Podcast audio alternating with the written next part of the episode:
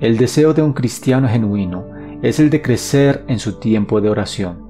Sin embargo, la batalla espiritual más grande que enfrenta ocurre justo antes de postrarse a orar. Con solo una distracción que entre a la mente como una pequeña gota de lluvia que cae por el techo, nuestra disposición a sentarnos a sus pies puede desvanecerse instantáneamente. Incluso las distracciones piadosas, como responder a una llamada o un mensaje de texto para ayudar a un cristiano, pueden quitar nuestro deseo de orar. Hay ocasiones en las que es más fácil escuchar prédicas y leer libros cristianos que orar. Elegimos lo que es fácil y la oración no es fácil. La lucha para orar es algo con lo que todos hemos lidiado. Una de las principales razones por las que es tan difícil orar es porque primero es necesario hacer una autoexaminación. Esta disección del corazón ante Dios requiere que Él nos muestre lo que nosotros no podemos ver en nosotros mismos. Es necesario la honestidad y una profunda humildad para decir, Dios, dejaré mi orgullo, Dejaré mi frialdad y desamor, mi ansiedad y desconfianza, mi irritabilidad y rabia hacia los demás. Precisa palabras duras como Dios, ya no siento tu presencia, ni puedo sentir tu amor, porque he amado mi ego, mi yo y mis deseos más que a ti y más que a mi prójimo. La autoexaminación requiere poner a los pies de Jesús todos aquellos pensamientos, sentimientos y decisiones pecaminosas y oscuras que no agradan a Dios. Hacer estas cosas no es fácil, pero es necesario para lograr una confesión y un arrepentimiento genuino. Una de las formas en que podemos comenzar a tener una oración que permita el autoexamen se puede ver en Mateo 6, donde Jesús nos da una pista sobre cómo podemos hacer esto. En el versículo 9, Jesús da a los cristianos genuinos la posibilidad de llamar a Dios, el creador de todas las cosas, nuestro Padre. Él procede a decirnos que debemos orar diciendo, santificado sea tu nombre, que en cierto sentido tiene un significado de aparta tu santo nombre. En otras palabras, está declarando que su nombre sea honrado porque es santo, puro y posee reverencia. Al escuchar esto, algunos podrían preguntar, pero ¿por qué tendríamos que declarar que su nombre es santo si ya es santo? El punto principal de esta declaración es que nosotros mismos debemos ser santos antes de poder declarar que Dios es santo.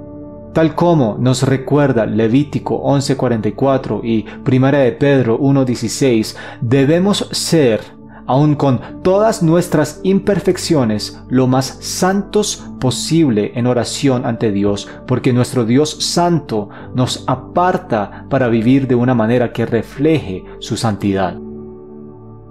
De tal manera como Dios es un Dios apartado y santo, Así también nosotros debemos estar apartados del pecado y ser santos ante Él para poder siquiera atrevernos a murmurar las palabras, santificado sea tu nombre.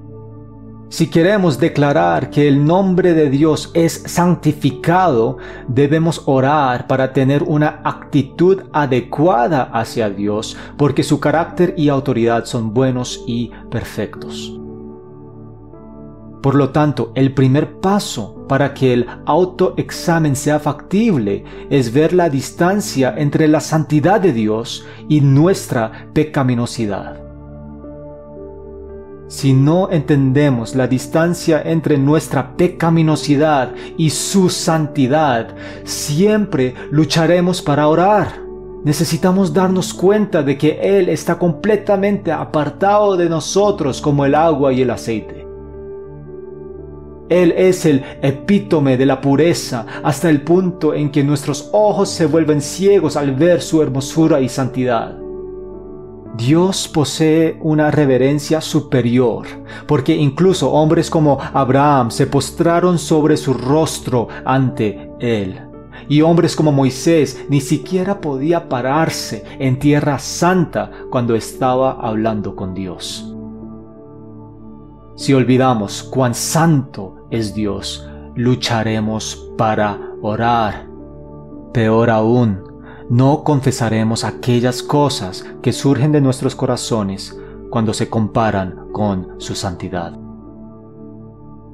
La lucha para orar y hacer un buen autoexamen no radica principalmente en técnicas específicas de oración que creemos que agradan a Dios. No es una oración diaria de obligación lo que nos hace orar mejor. La habilidad de ganar la lucha contra la carne para orar se logra al tener un mejor conocimiento de lo santo que es Dios. Cuando comprendamos esto, comenzaremos a ver y a sentir las expectativas que Dios tiene de nosotros comprenderemos la necesidad de vivir una vida santa y piadosa y por lo tanto no difamar su santo nombre. La comprensión de que Dios sí es santo permite abrir la puerta de la autoexaminación. Hermano, hermana, si examinas tus pensamientos estos últimos días, ¿a dónde se han dirigido esos pensamientos? Se han dirigido hacia lo glorioso que es Dios o a lo grande que eres o deberías ser tú. Déjame preguntarte, ¿has deseado ser un cristiano humilde y piadoso, pero no has tomado la iniciativa de luchar contra tu carne para orar? O aún más debido a esto, ¿has estado actuando como un cristiano humilde y piadoso mostrando al mundo cómo estás ocupado haciendo la obra de Dios, pero no has tomado la iniciativa ni siquiera de confesar tus pecados en una autoexaminación? Tu vida privada con Dios es extremadamente importante porque cualquier cristiano puede ser fiel, humilde y gozoso en la presencia de otros, pero puede dejar de ser fiel, humilde y gozoso en la presencia de Dios. Los cristianos pueden hablar mucho de cómo Dios los ha bendecido y cómo aman al Señor, pero si no oran, son como un pez sin aliento en la orilla que necesita la verdadera fuente de agua de vida. ¿Estás respirando porque vas al agua viva, Jesucristo? ¿O te estás asfixiando porque todavía estás luchando para orar? ¿Qué elegirás hacer ahora mismo? ¿Qué elegirás hacer hoy? La carne es débil, pero el espíritu está dispuesto. En tu lucha por orar, con un corazón humilde, entra a un tiempo de autoexaminación. Piensa en la santidad de Dios y confiesa tus pecados. Deja que hoy sea el día donde derrotas la carne y ores.